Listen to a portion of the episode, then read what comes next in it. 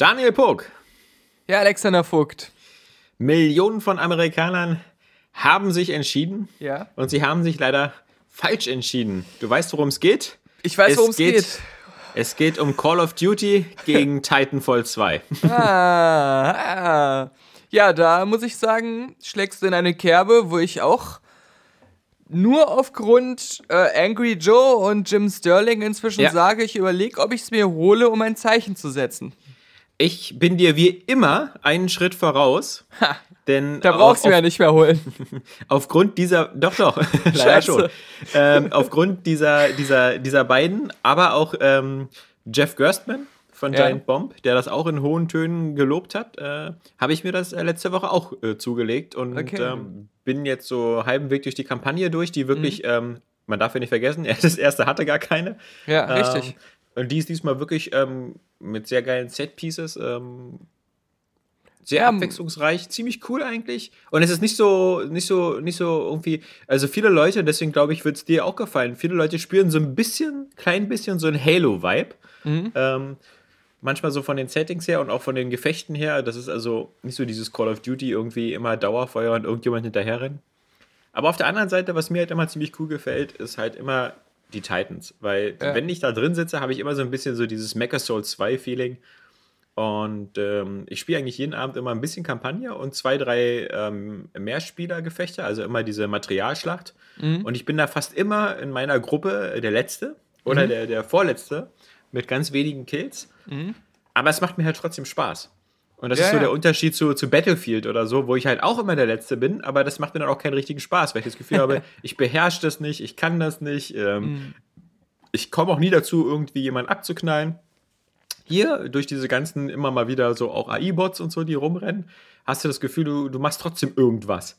Und äh, nach drei, vier Minuten ist dann auch dein Titan fertig. Und dann darfst du auch mal wieder mit dem rumrennen. Also, Und man darf auch cool. nicht vergessen, äh, obwohl natürlich das im Titan immer auch mir am meisten Spaß macht, macht es äh, als normaler Soldat aber trotzdem auch Spaß. Das ist halt das Coole. Also Ja. du hast nicht das Gefühl, du musst Zeit totschlagen mit etwas, was du scheiße findest, nur um dann zwei Minuten lang was Cooles zu machen. Ich habe es auch schon geschafft, mit meiner Anti-Titan-Waffe einen Titan kaputt zu kriegen. Also, das Ja. äh, war auch ein sehr cooler Moment. Vor allem Ähm. ist es geil, wenn, wenn andere Titans gegeneinander kämpfen, also Ja. einer von deinem eigenen Team, und du hast das Gefühl, ich kann jetzt hier noch was dazu beitragen. Genau, genau. obwohl ich jetzt gerade nicht so einen coolen Roboter habe. Und das ist schon alles ganz. Was natürlich einer der Hauptpunkte jetzt ist, äh, warum das auch so positiv äh, wahrgenommen wird, ist, ist zum einen, es hat wirklich konsequent Schwächen des ersten Teils ausgebügelt und halt, wie gesagt, Singleplayer-Kampagne unter anderem hinzugefügt, was der erste Teil nicht hatte, was viele Leute sich gewünscht haben. Und gleichzeitig total untypisch für EA, ja, verzichtet okay. ist, ganz Ja, ja. ausdrücklich komplett auf irgendwelche Season Passes oder Paid äh, Content, der jetzt schon Monate vorher angekündigt wird und wo man dann nachher noch für zusätzliche Maps, die eigentlich im Hauptspiel hätten sein müssen, Geld bezahlen muss und sagen einfach so, nee, sowas wird es nicht geben bei diesem Spiel. Genau. Ihr kauft Und das und dann habt ihr alles. Und die Spieler, die sind einfach dankbar und sagen, cool, dann kaufe ich einfach Call of Duty Infinite Warfare. Oder Battlefield 1. Nee, also, also zumindest gibt es ja irgendwelche Verkaufsstatistiken, die sagen, dass Titanfall 2 irgendwie sogar noch schlechter als der erste Teil abschneidet. Mhm. Aber naja, also ich kann es eigentlich echt nur jedem empfehlen. Das ist echt ein, ein, ein cooles, rundes Paket und ähm, mir macht Spaß. Ich Weil- weiß zumindest noch beim ersten Teil, als ich es ähm, ein, Ja. also, nein, Jahre nach Release gekauft habe für 7 Euro, dass es da immer noch viele Leute gespielt haben und es dann immer noch cool war. Also deswegen ähm, glaube ich, dass das vielleicht doch ein bisschen längeren Atem haben könnte, wenn es mal noch so einen ersten Price-Cut irgendwann gibt oder so. Während ähm, man ja auch sagen muss, ist äh, neue Call of Duty verkauft sich zumindest gerade nicht so gut wie die davor. Zwar immer Ja. noch sehr gut, aber man merkt da trotzdem schon so ein bisschen der totale Hype, der Überhype, der ist auch da nicht mehr ganz so da. Und ähm, die Stimmen der Leute, die es schon gekauft haben, ist jetzt auch gefühlt ein bisschen schlechter als sonst. Also da ist schon so ein leichtes. Vielleicht ein leichter Abwärtstrend Ja, langsam. ja. Hatte ja auch einen guten Run, die Serie. Also. ja da. Aber äh, da wir ja gerade so völlig crazy sind und einfach mal mit dem Spieleteil anfangen, Ja. ähm, möchte ich gleich noch was sagen. Und zwar habe ich ja ähm, auch gestern jetzt angefangen, Dishonored 2 zu spielen. Mhm. Und äh, das ist ähm, ich will dazu noch gar nicht viel sagen, weil ich ganz wenig drin bin, aber es gibt äh, eine Sache, die mir schon mal ziemlich gut gefällt. Das ist dieser übliche Fortsetzungsfeinschliff. Mhm. Also, dass sie so kleine Sachen, die beim ersten Teil ein bisschen genervt haben, sofort gefixt haben. Mhm. Zum Beispiel die Tatsache, wenn du mit Wachen jetzt kämpfst, ähm, und äh, dann ist es meistens so gewesen, dass du im ersten Teil eigentlich nicht viele Möglichkeiten hattest, sich zu wehren, außer die Wache dann umzubringen. Mhm. Ähm, meistens, oder du hattest halt noch Betäubungspfeile dabei. Das war noch so die eine Chance.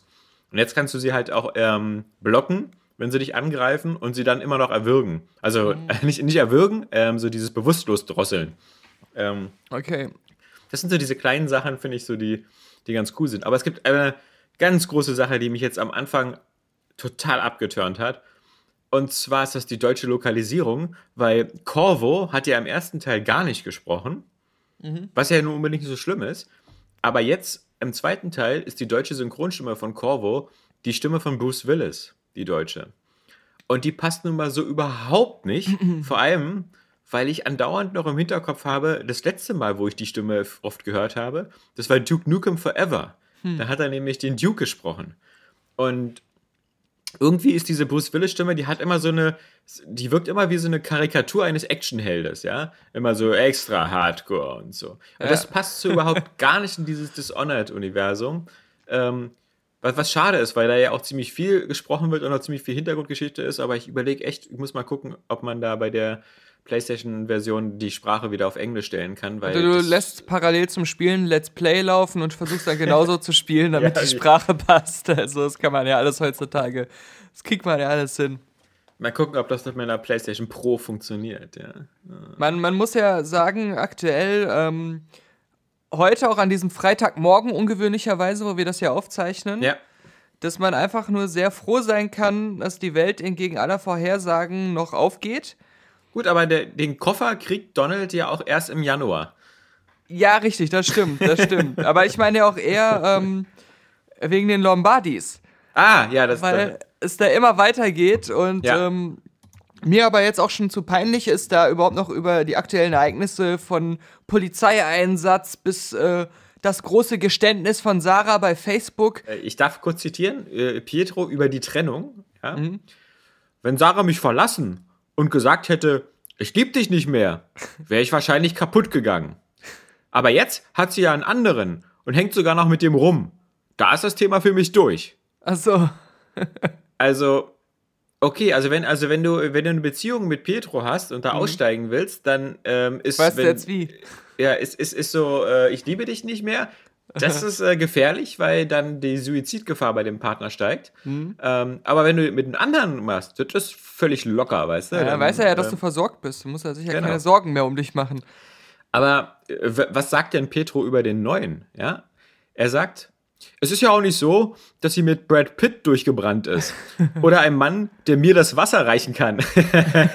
also, also, um ihm das Wasser zu reichen, musst du übrigens schon in der Brad Pitt-Liga sein, ja? Nur damit das ähm, klar ist. Ja, und dem Ganzen kann man jetzt noch hinzufügen, dass die ja äh, aktuell drehen da, wenn auch irgendwie angeblich getrennt, aber dann doch nicht, weil die jetzt doch wieder in einer gemeinsamen Wohnung. Sie haben sich eine andere Wohnung gemietet, in der sie jetzt wieder zusammen wohnen. Die werden da, digital zusammengefügt im Nachhinein. Ja, richtig.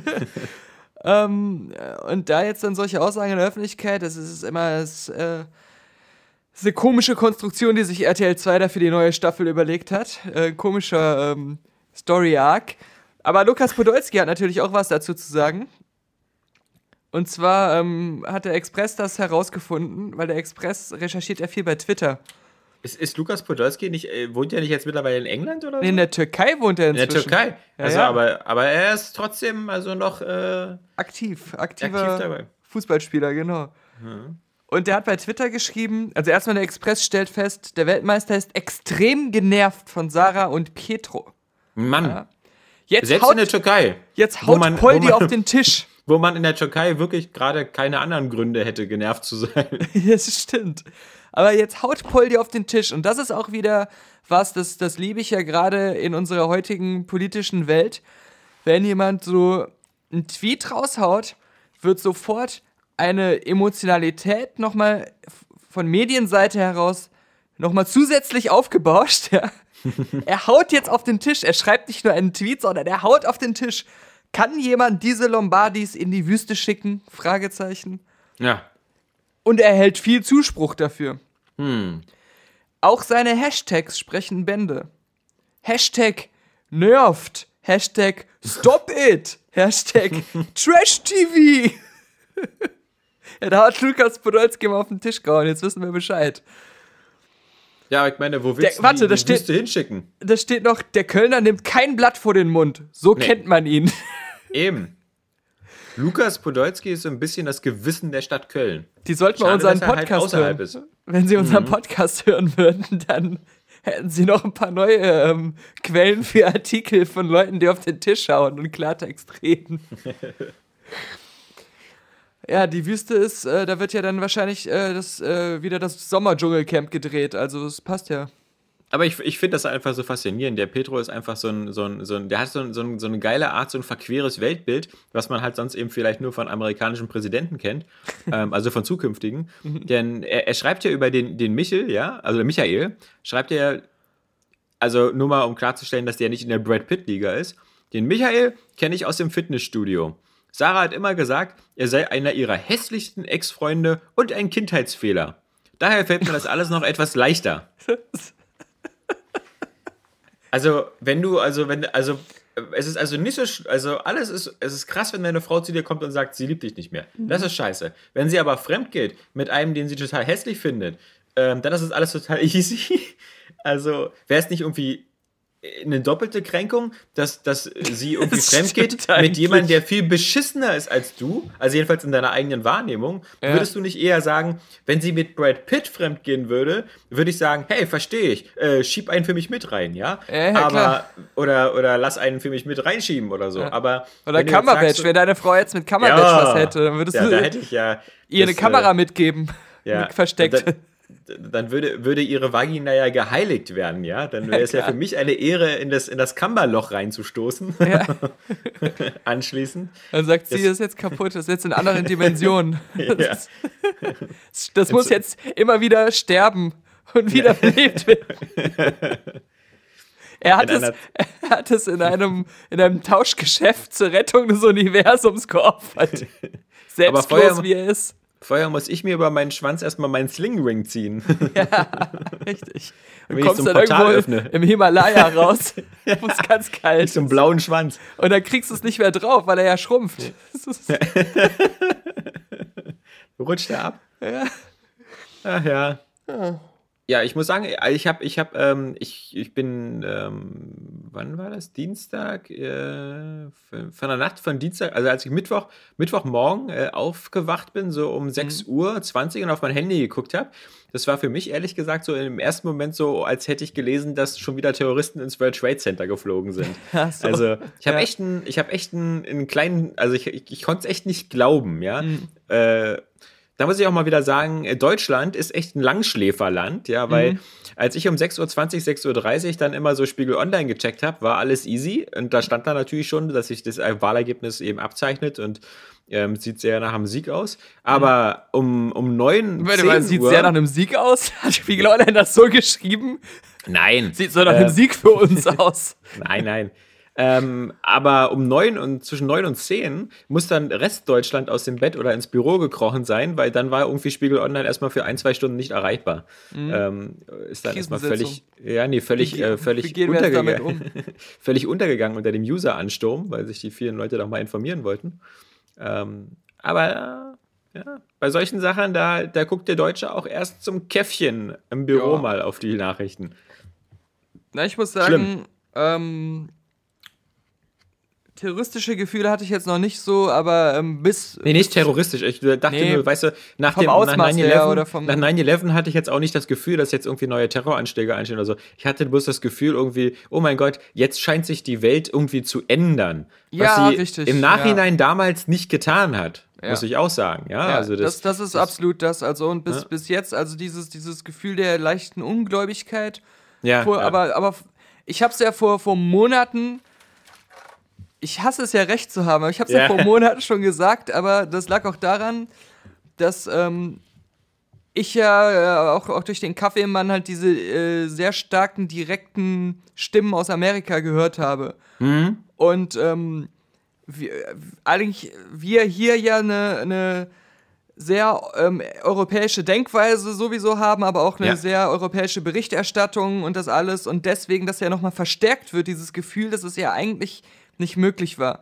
Mhm. Und ähm, das äh, deswegen äh, geglaubt, dass es passieren kann, äh, habe ich ja schon sehr lange, aber ähm, es sah ja am Ende dann nicht mehr so aus. Also, weil, weil die ganzen Indikatoren ging ja lange Zeit, bis dann dieser erneute E-Mail-Skandal, ja, also dieses ja. nochmal aufgerollt wurde. Auch die Umfragen äh, waren ja dann wieder so, okay, wir sind im sicheren Fahrwasser, was Hillary genau. angeht. Und ähm, dass das ja dann auf einmal auf der Zielgeraden nochmal so komplett äh, weggebrochen ist. Auf der Zielgeraden fällt dem FBI-Chef dann ein, wir gucken uns nochmal ein paar E-Mails an, ja? Wir ja. wollten es nur sagen. Also wir haben noch nichts gefunden, aber wir gucken uns die jetzt nochmal an. Und dann nochmal zwei Tage vorher, wir haben nichts gefunden. Ja. also sorry, falls, falls es Aufregung gab, aber... Wobei ich halt auch glaube, dass das, das jetzt noch nicht mal so viel Einfluss hatte mehr. Ich glaube das auch nicht, genau. Äh, die, also. die Sache ist halt, ähm, äh, was wir uns, äh, wir sitzen ja zum Beispiel hier jetzt äh, mit unserer, wie, wie wir die Welt erleben und sagen, schwarze Frauen, Hispanics und so weiter, ja. äh, keiner von denen könnte Trump wählen. Ja. Aber in vielen Teilen Amerikas ist die Realität eher so. Zum Beispiel ein Schwarzer sagt sich, ich habe gerade meinen Job verloren, es geht mir scheiße. Ja. Und ähm, Rassismus oder sowas, das sind jetzt für mich so Themen, die bin ich gewohnt, das ist Alltag. äh, und ich unter einem schwarzen Präsidenten ging es mir jetzt nicht besser. Ja, also ja. sind mir diese Faktoren bei Trump, die, die nehme ich gar nicht richtig wahr, weil das ist halt, ja. wie gesagt, was, das ist für mich normal. Wichtig ist, dass äh, ich bei dem glaube, dass ich wieder einen Job bekomme und ähm, Hillary zu denen gehört, unter denen ich meinen Job verloren habe. Und ähm, solche, solche ähm, Denkweisen oder so können wir uns halt nicht so richtig vorstellen. Und das führt dann eben doch dazu, dass auch Leute, die wir kategorisch ausschließen, dann ihn dann auch wählen. Ja, und äh, was man, glaube ich, auch äh, unterschätzt, vielleicht von uns aus, ist auch teilweise wirklich der Hass oder, oder äh, die Ablehnung gegenüber Clinton. Dass ja. halt, äh, dass das selbst in so ein Lagern gefallen ist, ähm, der, der ehemaligen Bernie Sanders ähm, Freunde, dass, dass selbst da es nicht zu geringen Teil gab, die gesagt haben, ähm, ich gehe jetzt gar nicht wählen mhm. oder ich äh, wähle halt nicht Clinton. Ja, so wie ich das gesehen habe, war es ja auch so, dass ähm, äh, die äh, bei den Demokraten ähm, die Tendenz, der äh, überhaupt die gewählt, überhaupt gewählt haben, zurückgegangen ist.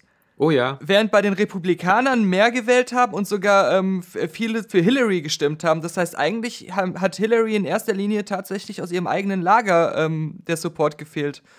Ja.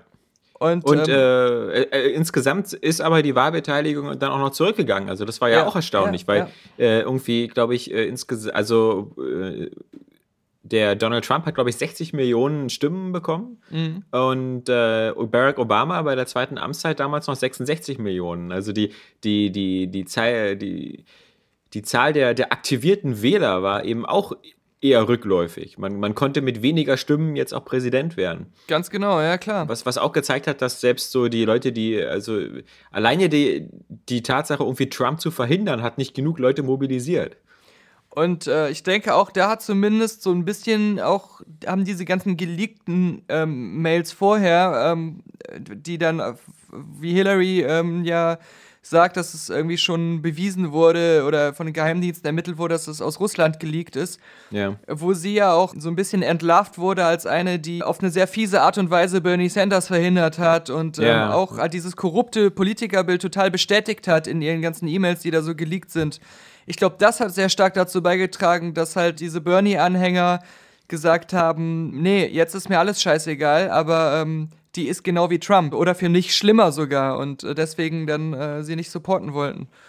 Das Lustige, also ich muss ja auch sagen, ich lag ja mit all meinen Prognosen sowieso vollkommen falsch. Also ich hätte das ja wirklich mir fast äh, im Vorfeld hätte ich ja niemals. Ähm, ich weiß es ja noch vor, vor zwei, drei Monaten, ja. als du sagtest, wenn ähm, Donald nominiert wird, ist es ein Freifahrtschein für Hillary. Genau, genau. Also da lag ich vollkommen falsch.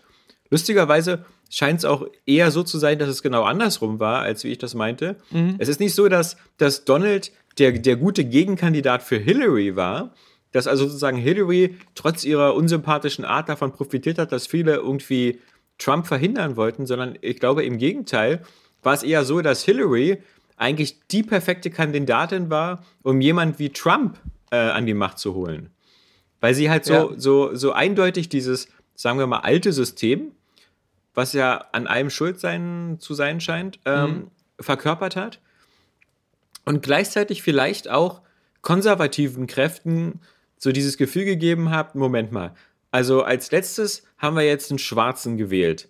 Ja, wenn, wir jetzt, wenn wir jetzt noch eine Frau wählen, dann wählen wir als nächsten Präsidenten einen Homosexuellen. Mhm. Und ähm, dann ist sozusagen so unser altes Weltbild völlig für den Arsch. Oder ein Muslim. Ich, also deswegen war, wer, wer zum Beispiel, ich meine, das ist jetzt eine hätte, hätte Fahrradkette, aber also die Frage ist, ob zum Beispiel so ein Bernie Sanders, der, der ja auch einen radikalen Wechsel haben wollte, aber halt eher einen natürlich für mich jetzt viel sympathischeren eben in die, ins linke Spektrum hinein, ja, so, so ein Art Sozialismus-Leitwechsel.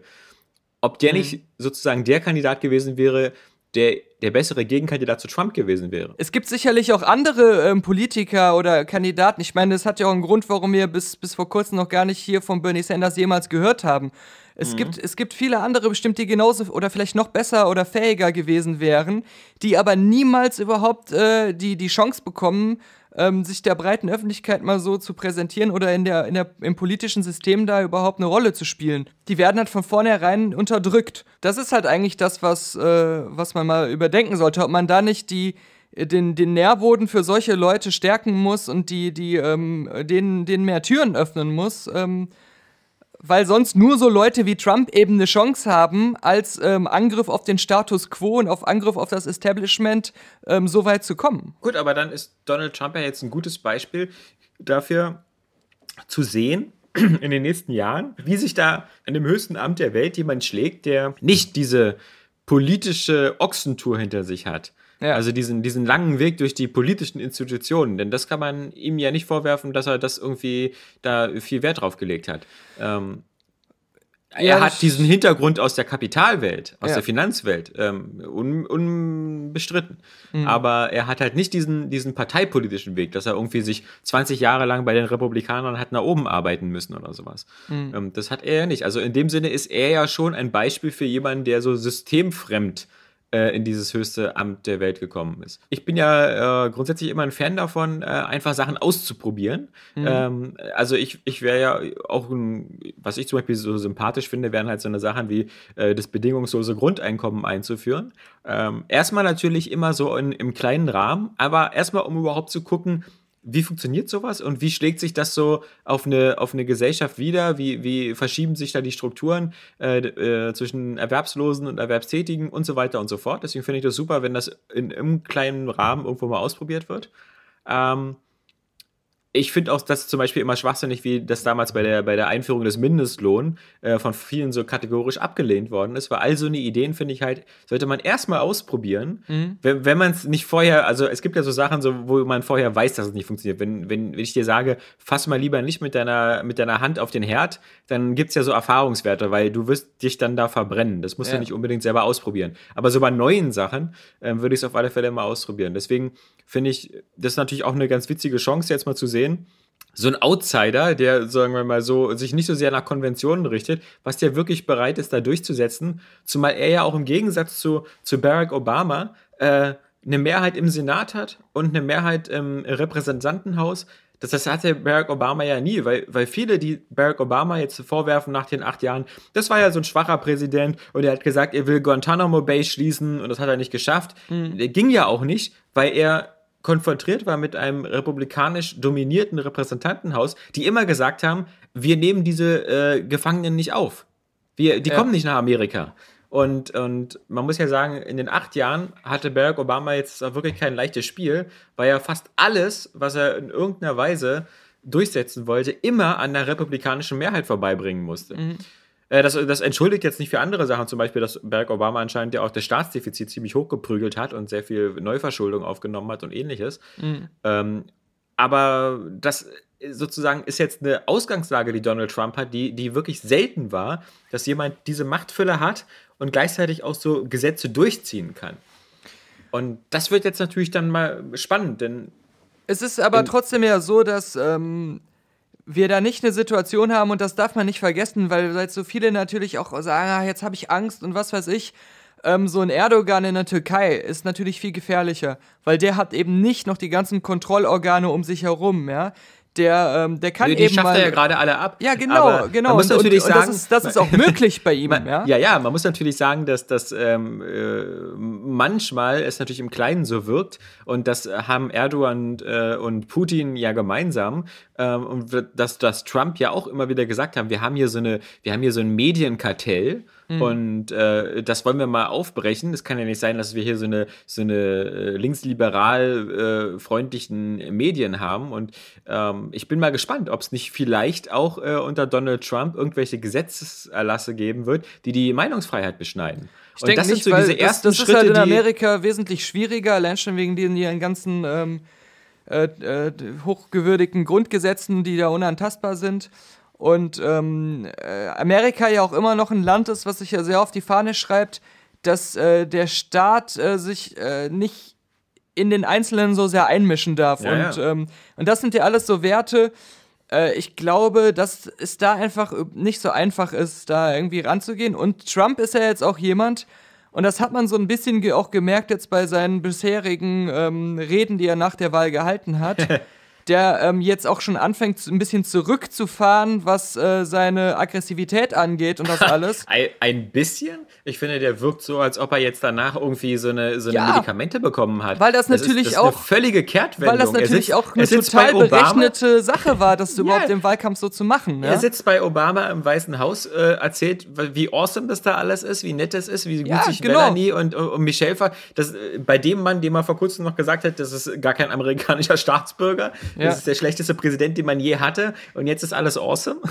ja, und, und, ähm, und ich denke, er, ja, mit allem, was er da an. Äh Hillary Clinton, die er ins Gefängnis schmeißen wollte, ist jetzt plötzlich so, wir haben ihr sehr viel zu verdanken und so, da ist alles nichts mehr zu hören. Genau. Und das ist natürlich auch ein, eines der spannendsten Elemente. Und das hatte ich heute sogar auch mal bei der Bild gelesen. Hilft die Wahl von Donald Trump sogar Angela Merkel 2017? Mhm. Denn es ist natürlich, die spannende Frage ist, ähm, was, was, was erreicht Populismus überhaupt? Und was passiert?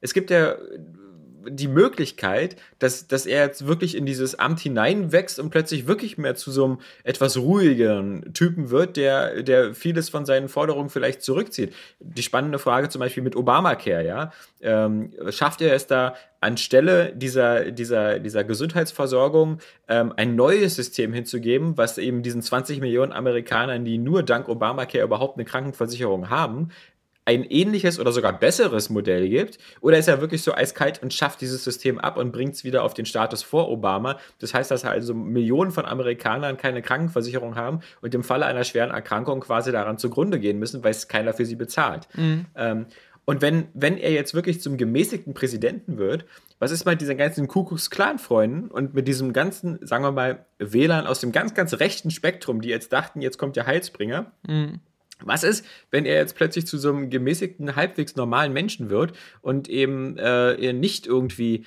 äh, die Hälfte oder, oder die Mehrheit dieser Versprechen, die er im Vorfeld so, so nonchalant gemacht hat, einhalten kann? Wir erinnern mal an die Brexit-Truppe. Ja, die, ja. die sofort äh, von Bord gegangen ist. ja, richtig. Schnell irgendwelche Wahlversprechen versucht hat, noch äh, von den Plakaten zu wischen, nachdem ja. das äh, Ergebnis da war. Ähm, nee, also, aber, so gab es ja angeblich, bei Donald Trump sind ja angeblich auch irgendwelche ja, Sachen der von Website. der Website verschwunden und dann aber wiedergekommen. Nee, was ich aber gerade noch sagen wollte, ist, ähm, ich glaube, egal, jetzt wo er Präsident ist, wo er sein Ziel erreicht hat, ist ihm immer relativ egal, was die Medien über ihn berichten. Äh, ja. Und, und äh, auch bevor er im Wahlkampf war, äh, war er ja schon in, in weiten Teilen eine Witzfigur, ähm, über die man eher gelächelt hat und über die es so viele Karikaturen gab und das alles.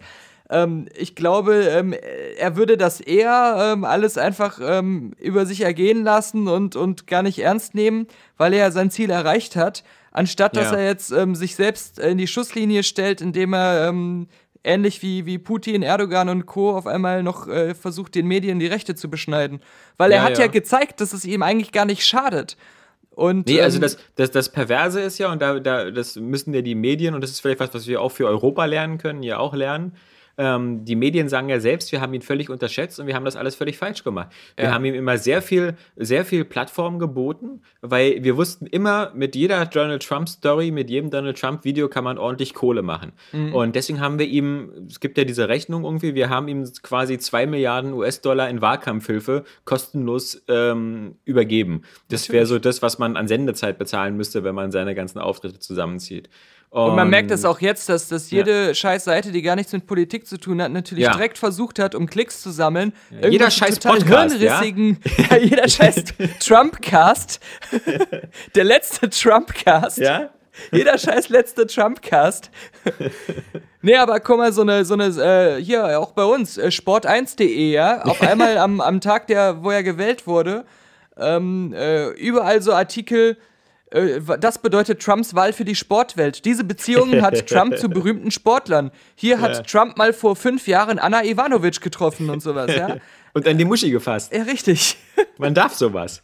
Das Geile ist ja auch, wenn man sich überlegt, was er gesagt hat, dass, ähm, dass, dass, dass man so, wenn man so famous ist, dass man auch an die Muschi fassen kann. Was kannst du denn erst als Präsident alles Geiles machen? Ja, das hat also, Bill Clinton da, gezeigt. Ich, das hat er ja, ja schon drauf ich, hingewiesen. Da, da, da kannst du auch mal, da kannst du auch mal ins Poloch fassen. Also. Ja. Ja, und, glaub, und das da ist auch, glaube ich, einer der Fehler von Hillary gewesen, dass sie ähm, die diese, ganze, diese ganze ähm, Sexismus-Thematik um äh, Trump herum so stark zu ihrem eigenen Wahlkampfthema gemacht hat, dass solche Sachen auf einmal total davon abgelenkt haben, was sie vielleicht politisch mehr zu bieten hätte.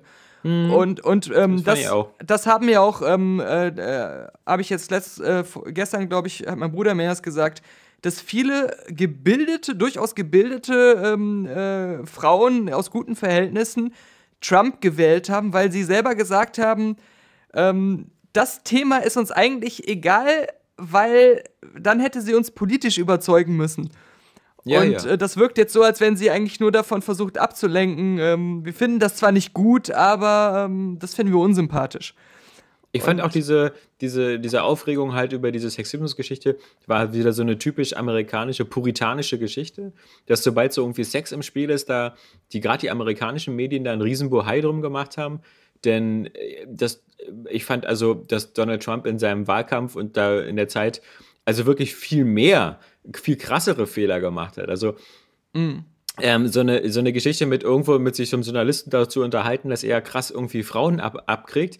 Das ist so die eine Sache. Aber zum Beispiel damals, weißt du, die Geschichte mit der muslimischen Familie, die ihren, ihren Sohn im, im Irakkrieg irgendwie verloren haben. Mhm. Ähm, äh, und, und wie er die sozusagen sich darüber lustig gemacht hat, über die. Ja. Und ähm, das ist ja gerade in Amerika eine, eine, eine, sehr wichtige Sache, dass du dich halt, wenn es geht, bitte sehr nicht über, über Veteranen oder und ihre Kinder äh, lustig machst und schon gar nicht, wenn sie für Amerika gestorben sind. Ähm, das fand ich, waren so Sachen, die eigentlich ähm, äh, moralisch viel verwerflicher waren als so ein bisschen so, so, so Sex-Talk, ja. Der, ja, und der, aber auch selbst das, das hat ja ähm, ähm, in, in, in den ähm, Fernsehdebatten hat das Hillary ja auch immer mal wieder zur Sprache gebracht, genau diese, diese Geschichte. Aber ähm, sie hätte diese ganze Zeit, wo sie immer über Donald Trump geredet hat und versucht hat, seine Verfehlungen in den Vordergrund zu rücken, mhm. mal viel mehr nutzen sollen, auch mal ein bisschen detaillierter ähm, ihre äh, politischen Ideen vorzutragen, um klarzustellen, dass sie da dann viel klarere Ansätze hat. Und äh, da, da, ist so viel Zeit drauf gegangen für belangloses Zeug, was, was wirklich, äh, wo sie sich ein bisschen auf Trumps Niveau in der Hinsicht begeben hat. Ähm, auf mhm. Trumps Art Wahlkampf zu führen. Naja, ich meine, äh, das ist halt wirklich schwierig. Ähm, die, ich hatte jetzt äh, irgendwie, wann war das? Ähm, nach irgendwie am Mittwoch oder am Dienstagabend äh, gab es die erste Talksendung. Das war, glaube ich, äh, Maischberger, genau. Da war so eine Donald Trump-Fanfrau äh, dabei. Und das ist halt immer so, so ganz komisch, mit denen äh, überhaupt dann auch anzukommen, weil die halt einfach äh, immer so Sachen in den Raum werfen und, und äh, die dann einfach so stehen lassen, obwohl sie teilweise falsch sind oder überhaupt gar nicht so, so eine große Rolle spielen. Mhm. Sie hat zum Beispiel immer wieder gesagt, ähm, äh, die Alice Schwarzer, die war da auch und die meinte halt natürlich, das wäre halt seltsam gewesen, weil doch eigentlich die allgemeine Meinung war, dass bei den drei TV-Duellen Donald Trump immer eine ziemlich schlechte Figur gemacht hat. Er wirkte immer so ein bisschen unvorbereitet, fahrig und äh, Hillary Clinton wirkte wie die viel besser vorbereitete Frau. Mhm. So, und dann kam sofort von dieser Hillary, äh, von dieser, von, die, von dieser, von diesem Trump-Fan, äh, kam dann sofort, naja, kein Wunder, äh, Hillary Clinton hat ja auch die ganzen Fragen vorher schon bekommen von den Sendern. Ja, ja, und ja, ja, so, das bleibt dann so stehen. Und das, das ist so alles, was manche Leute da mitsehen. Aha, okay, der, der, der ist, die bescheißen ja alle gegenseitig.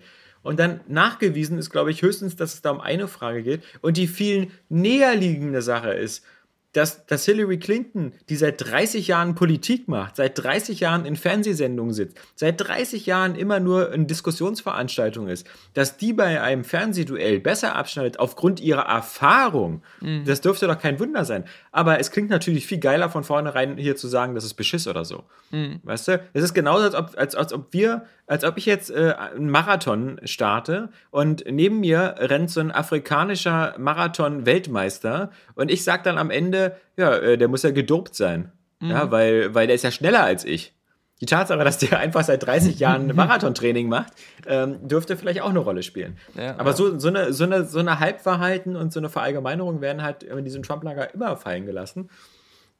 Und ich Klar. glaube auch so eine, das, das, das verfängt dann auch. Also du, diese, diese ganze Lüge mit Barack Obama ist kein Amerikaner und so, auch wenn das dann tausendmal widerlegt worden ist. Ich glaube, ich wette, es gibt immer noch genug Leute, die das einfach glauben. Und das, das ist die, die spannende Frage für den, für den Populismus in Europa, der aufgeht, ist ähm, zum einen natürlich, ähm, das hat ja der Russell Brand in seinem Video auch ganz schön gesagt, dass man muss natürlich versuchen, auch äh, äh, als Aufgabe für die jetzigen Politiker ein, eine Welt zu schaffen oder ein System zu schaffen, die so eine Leute wie Donald Trump gar nicht erst nötig macht. Ja, dass es also genau. nicht so viel Frustration und Hass gibt.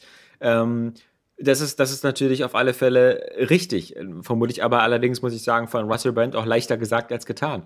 Auf der anderen Seite ähm, äh, sind, glaube ich, die, die aufgeklärten westlichen Demokratien manchmal auch im Nachteil gegenüber dem Populismus, weil wenn du einfach schon lange in der Realpolitik drin bist, hast du natürlich oft den Eindruck, das ist alles ganz schön kompliziert. Und wir müssen hier versuchen, irgendwie komplexe Sachverhalte irgendwie darzustellen.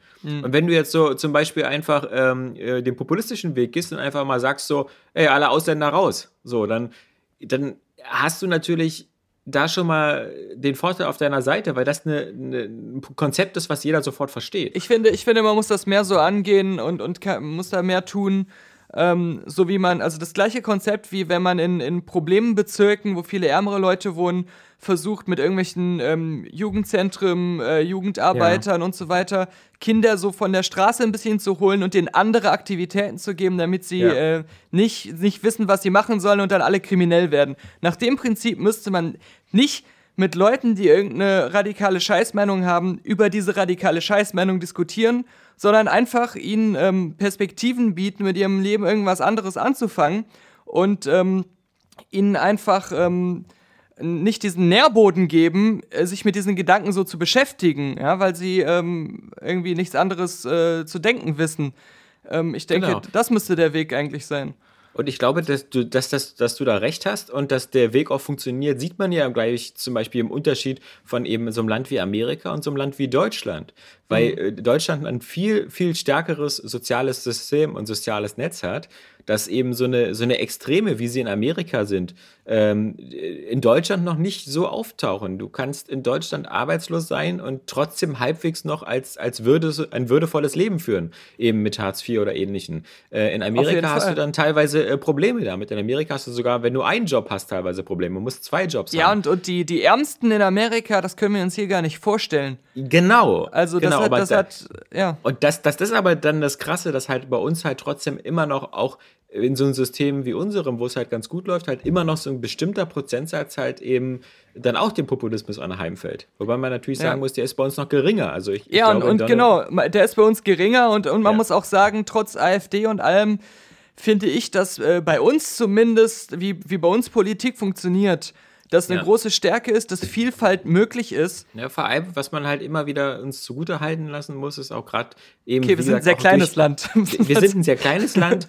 Äh, ja, immerhin, ja. Also, ja. also so, nicht- aber, nicht aber das hast, du hast ja recht, hast ja recht. Äh, aber was man auch gerade zu der europäischen Idee irgendwie sagen muss, ähm, dieser, dieser, dieser, diese soziale Marktwirtschaft, die wir seit 60 Jahren haben und halt eben wirklich der Versuch, immer wieder auch diesen sozialen Ausgleich zu schaffen, der sorgt halt dafür, dass wir halt eben eins der besten besten Gesundheitssysteme der Welt haben, dass mhm. wir halt eben, wie gesagt, diese soziale Absicherung haben. Und sowas, ähm, finde ich, kann man immer ziemlich stolz drauf sein, dass wir halt so ein Land sind, ähm, wo sozusagen es so einen sozialen Ausgleich gibt. Der könnte immer noch besser sein, mhm. ja, keine Frage.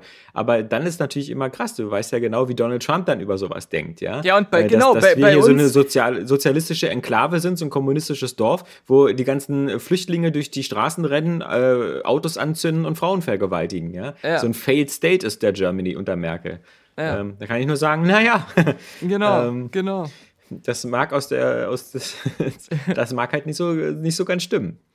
Ja. Aber um das Ganze kurz abzuschließen, weil wir werden ja irgendwie, man wird ja wirklich erst ab nächsten Jahr sehen, was, was da passiert. Mhm. Und ich bin auch ganz gespannt. Ich habe jetzt auch nicht unbedingt gleich Angst vor dem Atomkrieg. Mhm. Es gibt aber eine Sorge, die ich schon ein bisschen habe, weil die uns betreffen könnte ähm, wie gesagt, ob der dann eine Mauer nach Mexiko zieht oder ob der die Obamacare abzieht, das müssen alles die Amerikaner ausbaden, ja.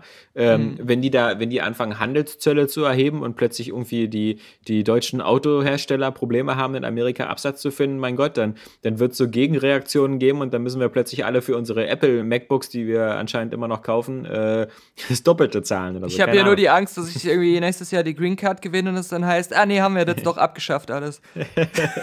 Kommt also, keiner mehr rein sein.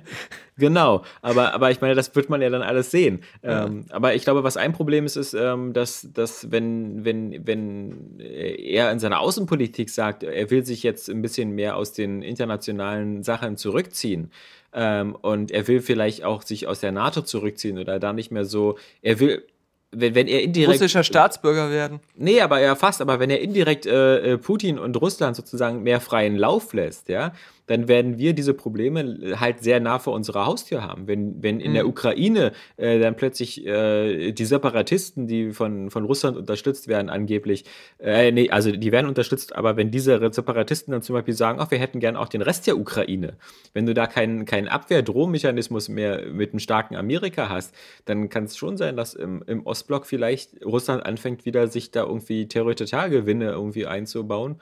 Oder in ja. Syrien zum Beispiel da wieder stärker zu werden. Und da sagen dann die Amerikaner, was, was meinetwegen auch vielleicht ihr Recht ist, zu sagen, ey, äh, Europa, löst ihr mal eure Scheißprobleme alleine. Wir kümmern uns jetzt erstmal America First um unser Land. Mhm. Ähm, aber das sind dann Sachen, die dann, die dann für uns recht heikel werden. Wenn sich Amerika zurückzieht äh, aus, aus, aus, äh, aus, aus Europa, denn Amerika hat ja immer hier noch viele NATO-Stützpunkte und sowas. Und wenn die alle wegfallen, dann äh, obliegt die Sicherung der, der, der Oststaaten in Europa, also Polen, Ungarn, äh, Ukraine und sowas, obliegt dann mehr den Europäern. Und äh, da ist dann die Frage, ob Russland dann nicht sozusagen dieses Vakuum nutzt und sagt, hey, wenn die Amerikaner gerade weggucken, dann lass mal hier gucken, was wir hier noch rausholen können. Denn, denn die Europäer, die, die können sich sowieso nicht auf irgendeine, Ameri auf irgendeine Sache einigen. Ja? Also da können ja. wir uns die Ukraine auch ganz einverleiben. Das meine ich, weil äh, wenn Amerika nicht mehr so mit am Start ist äh, und hier immer notfalls sagt so, ey, äh, Russland, äh, dass, wenn du hier irgendwo Scheiße baust, dann schalten wir uns da ein. Wenn das wegfällt, dann könnte Russland eben schon Bock haben, eben zu sagen, ach, eigentlich war das doch früher die Sowjetunion, das war doch gar nicht schlecht so mit all diesen schönen Staaten da. Lass mal wiederholen. Also das, das, das sagt ja Steinmeier auch und, und, und mhm. äh, die Ursula von der Leyen auch, dass in dem Moment, wo Amerika sich da zurückzieht, da größere Belastungen und auch größere Konfliktherde auf uns zukommen. Mhm. Ähm, das ist so das einzige Problem, was ich halt in Zukunft habe, dass das äh, ja. Ich halt Meine Sorge halt, was, was macht Russland, wenn, wenn Amerika sich ähm, außenpolitisch äh, isoliert und zurückzieht? Absolut, ja klar. was ich halt noch so, so als, als Fazit auch aus der Tatsache mitnehmen würde, dass ähm, ja eigentlich wieder das, was aber schon seit, seit 50 Jahren so ein äh, demokratisches Problem gerade ist. Ähm, wir hatten das ja so ähnlich auch bei, bei ähm, Al Gore nicht zu vergessen dass ja, äh, Hillary jetzt eigentlich mehr Stimmen hatte, ja. ja. Ähm, aber eben dieses Wahlmann-System äh, dann wieder für Trump spricht.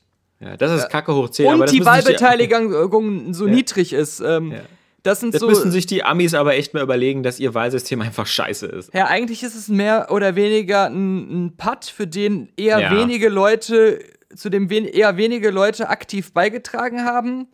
Ja. Wie. Äh, Aber guck mal, das hat uns ja, ja beim Brexit genauso fasziniert. Also Total, ich finde, äh, gerade beim Brexit finde ich es noch einfacher. Ich finde halt so eine Entscheidung, äh, die so schwerwiegend sind, wie zum Beispiel eben da die Europäische Union zu verlassen, die dürften, äh, die finde ich, die müssten so eine Zweidrittelmehrheit bekommen oder so, aber, aber nicht so 51 zu 49 Prozent. Mhm. Ja, dass am Ende ein Prozent äh, Unterschied dann den Ausschlag macht für sowas. Mhm. Und das amerikanische System, was ich auch wurde mir jetzt zwar in den letzten Wochen öfters mal im Fernsehen erklärt mit den ganzen Wahlmännern und dieses The Winner takes it all habe ich jetzt auch alles verstanden, aber das System finde ich halt trotzdem irgendwie kacke. also, es, ist ja, es ist ja jetzt auch so, dass ähm, ja. theoretisch da gibt es ja so eine Petition, wo schon über eine Million ja, Leute ja. angeblich mitgemacht haben. Könnten die, die Wahlmänner, Wahlmänner sich jetzt, genau für Clinton entscheiden. Genau, und nicht äh, die Empfehlung ihrer jeweiligen Wähler ähm, folgen, aber das wird mhm. natürlich nicht passieren. Dann würden die Straßen brennen in Amerika. Ja, ja also, tun sie ja genau, jetzt schon so ein tun bisschen. Sie jetzt schon aber, so ein bisschen, genau. Aber, aber das sind ja Demokraten, die da demonstrieren, die sind ja immer höflich.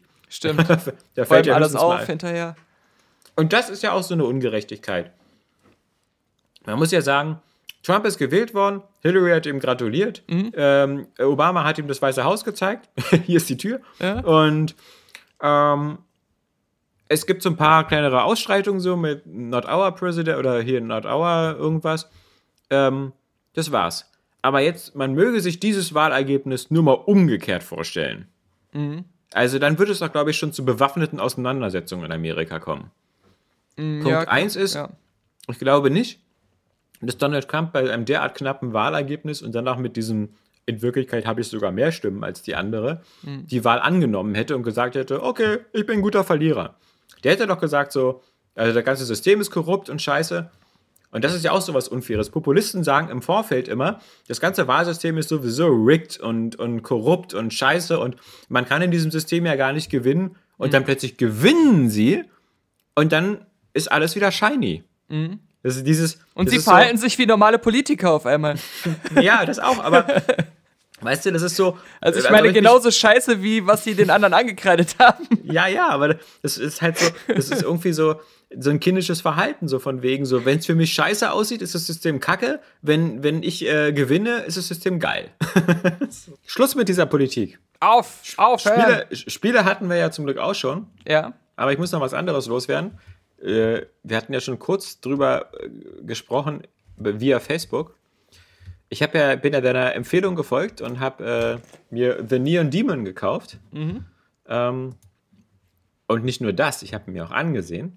Unglaublich. Ich habe ich hab den geguckt und die erste Hälfte des Films habe ich ihn bewundert für seine mhm. geile Musik.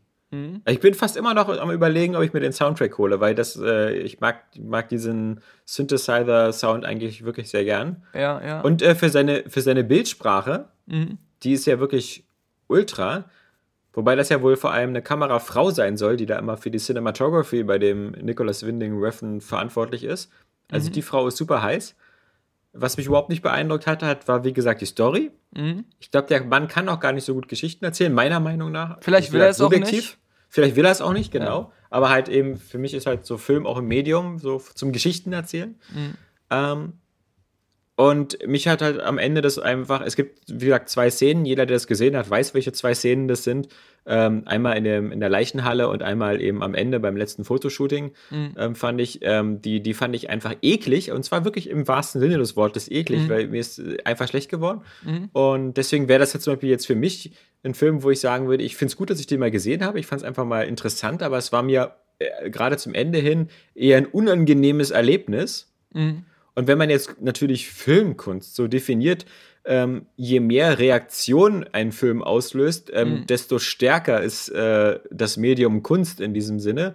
Dann hat er da sein, sein Ziel voll erfüllt. Mhm. Aber ähm, ist halt für mich nichts, weil ich halt am Ende immer noch äh, nach, nach Entertainment suche nach, ja, nach äh, ja. Eskapismus und, und auch Optimismus. Ich bin ja jemand, der wirklich gerne ähm, äh, einfach mit einem guten Gefühl rausgeht und auch, ich will auch immer, dass die Guten gewinnen und die Bösen verlieren und sowas. Ähm, ich, weil ich ja im, in der Realität schon sehe, dass die Guten nicht immer gewinnen und die Bösen verlieren. Deswegen möchte ich das auch zumindest bei meinem Star Wars oder, oder Doctor Strange gerne so haben.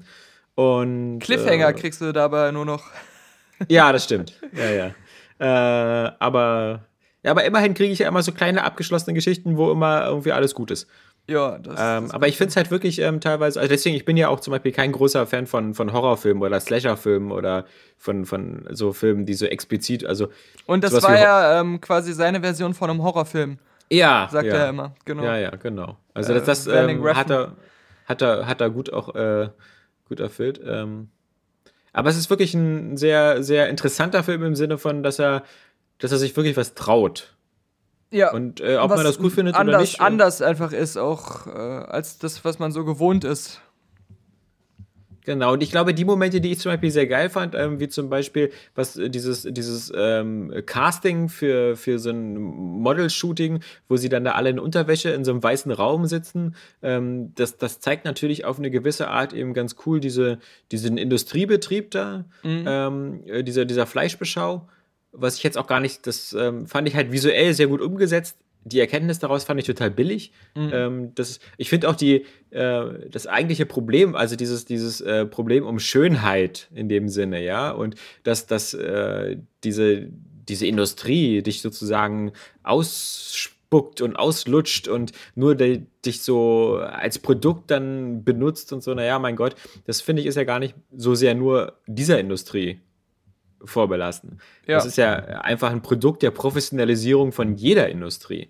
Ähm, deswegen habe ich jetzt nicht viel Mitleid mit der Modelwelt irgendwie, dass die sich jetzt einfach nur nach ihrem Aussehen beurteilen lassen müssen, weil ja, okay, mein Gott, darum geht es in dem Fall ja auch nur. Wenn du aufs Cover einer Zeitung willst, äh, um da irgendwelche Mode zu präsentieren, dann geht es in dem Fall nur darum, wie du aussiehst. Ja, das ist äh, da wache ich nicht morgens auf und denke mir so, oh mein Gott, das ist ja fürchterlich. Ja? Das ist, ist halt einfach so. Wenn ich zum Beispiel ähm, Sportler werden möchte, dann geht es auch nur darum, ob ich der Schnellste bin, äh, wenn ich die 100 Meter laufe und nicht, ob ich eigentlich ein ganz dufter Typ bin. Aber das ist ja auch äh, dann wieder inhaltlich das Interessante, weil ähm, es geht ja um die unterschiedlichen, ähm, also für mich jetzt, ich würde jetzt noch nicht mal sagen, dass es so, so äh, kr- krass jetzt bei jedem so rüberkommen muss. Es ist ja nicht nur so, dass es um, um, um, um Mitleid oder sowas geht, sondern Leute begehren dich, wenn du sehr natürlich sehr schön bist, aber aus unterschiedlichen Gründen und auf unterschiedliche Weise. Ja? Die anderen wollen deine Schönheit haben und selber so schön sein und äh, wenn sie dich sehen, äh, die einen wollen dich irgendwie besitzen, die anderen wollen äh, dich modellieren. Ich muss auch sagen, also ähm, äh, ich, ich kann da eigentlich alles ziemlich gut nachvollziehen, was du, was du zu dem Film sagst. Und das ist natürlich so ein Film, der, ähm, wo man sich auch, glaube ich, nicht einfach nur hinsetzt und sagt, den finde ich scheiße oder gut, sondern einfach Ja, ja. eher so ein Punkte aufzählt und dann ein Erlebnis irgendwie so beschreibt und ähm, Das ist ja auch so typisch, wenn er gut ist, also so in visueller und äh, aud- in audiovisueller Hinsicht, ist er einfach extrem gut. Und wenn er, wenn er krass sein will oder, oder ähm, wenn er irgendwie brutal sein will, ist er auch da extrem. Ähm, Ja, ja. Und, und Also in Cannes hat ja irgendwie so das halbe Publikum geboot und das halbe Publikum Standing Ovations gegeben, was ja, Ja, ja, ja. ziemlich ähm, man irgendwie auch nachvollziehen kann. Und ich selber muss auch sagen, nach dem ersten Gucken, so als der Film äh, vorbei war, unmittelbar, habe ich gar nicht so genau gewusst, ob ich ihn jetzt gut oder schlecht finde. Weil ähm, ich auch das Gefühl hatte, dass er, ähm, weil er auch so viele lange stehende Bilder ähm, hatte, gerade am Ende auch, fand ich ihn sogar ein bisschen herausfordernd manchmal zu gucken, weil das auch nicht unbedingt was ist, was man so gewohnt ist. Also ähm, diese oft auch langsame Bildsprache. Ja, aber dieses, dafür, dafür sind die Bilder, finde ich, so genial. Also Genau, die, ja, richtig, die, richtig. Du, aber auch wegen der Farbkompensation und so. Die, viele Bilder sehen so aus, als ob man Standbilder sofort ausdrucken könnte und sich als Plakat ins Zimmer hängen. Und das war für Das mich im selten. Kino, auch weil ich es, genau, weil es auch äh, so selten ist ähm, und auch noch alles halt nicht so aussieht, wie man es immer bekommt, war ich im Kino, äh, gerade äh, von dem Eindruck her, ähm, am Anfang ein bisschen, ähm, ich musste das ein bisschen verarbeiten erstmal alles und so auf mich wirken lassen. Ja, und ja, das, das erst auf jeden im, Fall. Ja. Im Laufe der kommenden Stunden habe ich dann auf einmal so gemerkt, ja, ich fand den eigentlich schon sehr geil und, und ich will den auf jeden Fall noch mal gucken. Und beim zweiten Gucken habe ich ihn dann erst so richtig genießen können. Allerdings natürlich mit der ähm, Prämisse, dass er mir schon beim ersten Mal ähm, sehr gut gefallen hatte. Also ich würde jetzt nicht sagen, ähm, dass du oder jemand, der den sogar einfach überhaupt nicht mochte, den jetzt beim zweiten Mal unbedingt besser finden würde. Ähm, das kann ich jetzt nicht sagen, aber bei mir war es so, dass ähm, äh, das erstmal sacken, ich das erstmal sacken lassen musste und dann, dann erst so richtig eine Meinung entwickeln konnte.